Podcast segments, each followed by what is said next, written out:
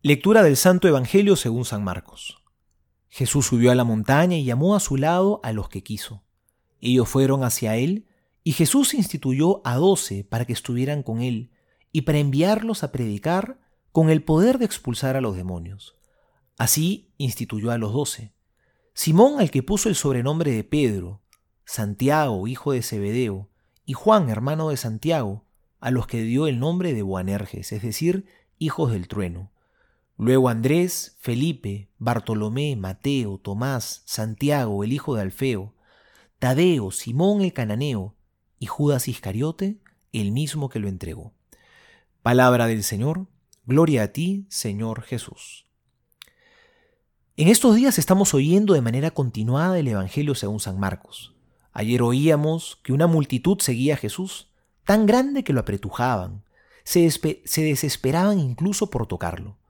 Pero hoy Jesús nos muestra que Él no se relaciona simplemente con las masas. Jesús quiere una relación personal con cada uno.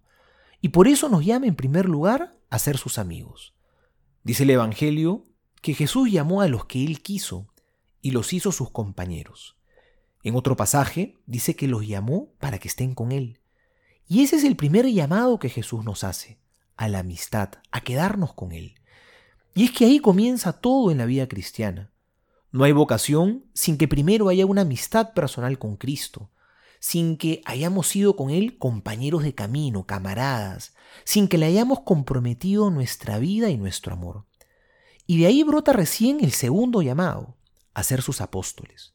Pero primero, la amistad con el Señor es clave, porque estamos llamados a ser testigos, no solamente mensajeros, que dejan una carta y el contenido de la carta no tiene nada que ver con sus vidas son simples emisarios.